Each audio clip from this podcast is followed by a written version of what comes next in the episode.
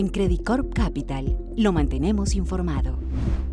Hemos publicado nuestro reporte macroeconómico trimestral con la actualización de proyecciones para Chile, Colombia y Perú. En términos de actividad, las economías andinas han continuado beneficiándose de un mejor contexto externo, enmarcado en un mayor crecimiento de los principales socios comerciales y altos precios de los commodities, así como también de tasas de ahorro privadas en los niveles más altos de las últimas décadas por cuenta de los menores gastos realizados por hogares y empresas en el contexto de las restricciones durante la pandemia y las ayudas proporcionadas por los gobiernos. Chile continuará liderando la región en los próximos meses por cuenta de estos factores, pero particularmente debido a las impresionantes inyecciones acumuladas de liquidez a los hogares provenientes de los retiros de fondos de pensiones y mayores transferencias fiscales que ascienden a 27 puntos del PIB desde el comienzo de la pandemia, a lo que se suma un exitoso programa de vacunación que ha conducido a una apertura más acelerada de la economía. Así, prevemos que la economía chilena se expandirá un fuerte 11.3% este año. Para 2022, mantenemos nuestra proyección de 2% en medio de una alta base de comparación estadística, una reducción en el impulso monetario fiscal, la alta incertidumbre política y el lento crecimiento de la inversión privada por este mismo factor.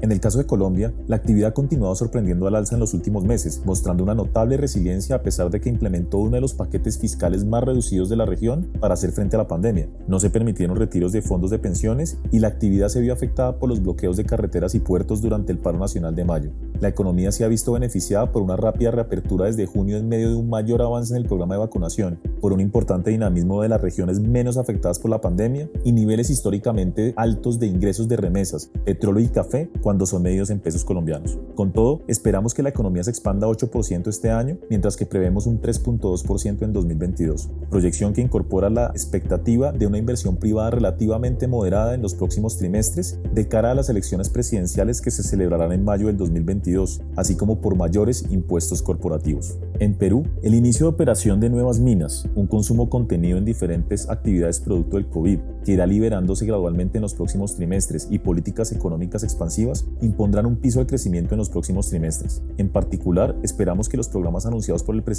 Castillo soporten el consumo de los hogares y la inversión pública, componentes que liderarán la actividad en lo que resta de 2021 y 2022. Proyectamos que la economía se expandirá 9% este año y 2% en 2022. Sin embargo, esta cifra escondería una contracción estimada de la inversión privada de 7% y un estancamiento o caída del empleo privado formal el próximo año, por cuenta de la incertidumbre política que ha llevado a la confianza empresarial a ubicarse cerca de niveles históricamente bajos. En todo caso, una dilución del riesgo de un cambio en el modelo económico conduciría a un mayor crecimiento de la economía. La inflación se constituye en un gran desafío para la región actualmente. En general, todos los países están enfrentando el impacto por el aumento de los precios de las materias primas en los mercados globales, el incremento de los costos de producción debido a las fricciones sobre las cadenas de suministro a nivel mundial y la normalización de algunos precios que fueron muy afectados el año pasado en la medida en que la economía se reabre. A esto se suman factores idiosincráticos como los excesos de liquidez de los hogares en Chile, en un contexto donde la producción aún no se recupera completamente,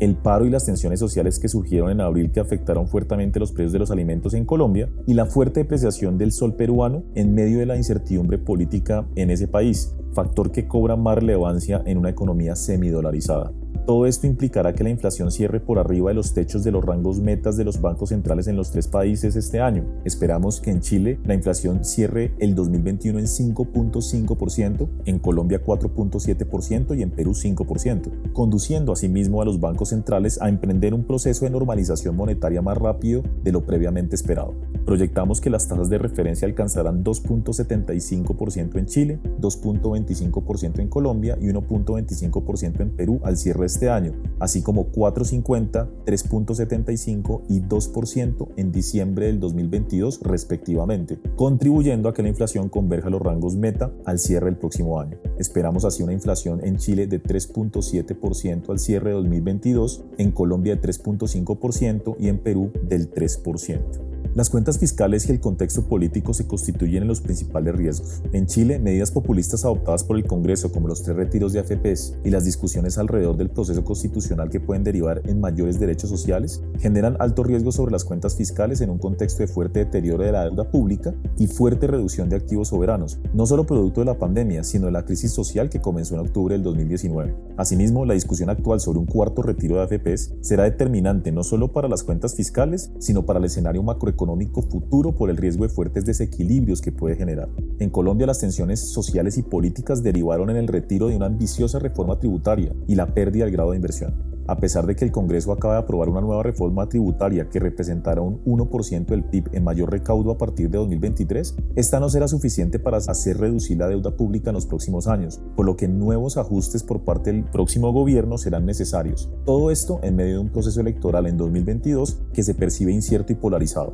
En Perú, aún muchas cosas están por definirse y los hechos más que las palabras serán determinantes para una recuperación de la confianza. Las proyecciones fiscales establecidas en el marco macroeconómico multianual anual del nuevo gobierno lucen optimistas, no solo al asumir un crecimiento del PIB relativamente alto en los próximos años, sino al considerar un menor gasto público en el futuro, lo que parecería inconsistente con las propuestas de gobierno. En los próximos días, la discusión sobre el pedido de facultades legislativas en materia tributaria será un tema clave para monitorear. En medio de este escenario, las monedas de las economías andinas no están reflejando actualmente sus fundamentales, lo que implica que los mercados están incorporando una mayor prima por riesgo político en nuestra opinión. Así, los desarrollos alrededor de los riesgos y desafíos mencionados anteriormente serán determinantes para el comportamiento futuro de los tipos de cambio. En general, los escenarios para las monedas de la región aparentan ser binarios actualmente. Por ahora esperamos que el peso chileno, el peso colombiano y el sol peruano alcancen 780, 3.725 y 4.15 a fin de año respectivamente y que se ubiquen en 750, 3500 y 4.25 al cierre del próximo año. En todo caso, se espera una muy alta volatilidad y amplios rangos de negociación.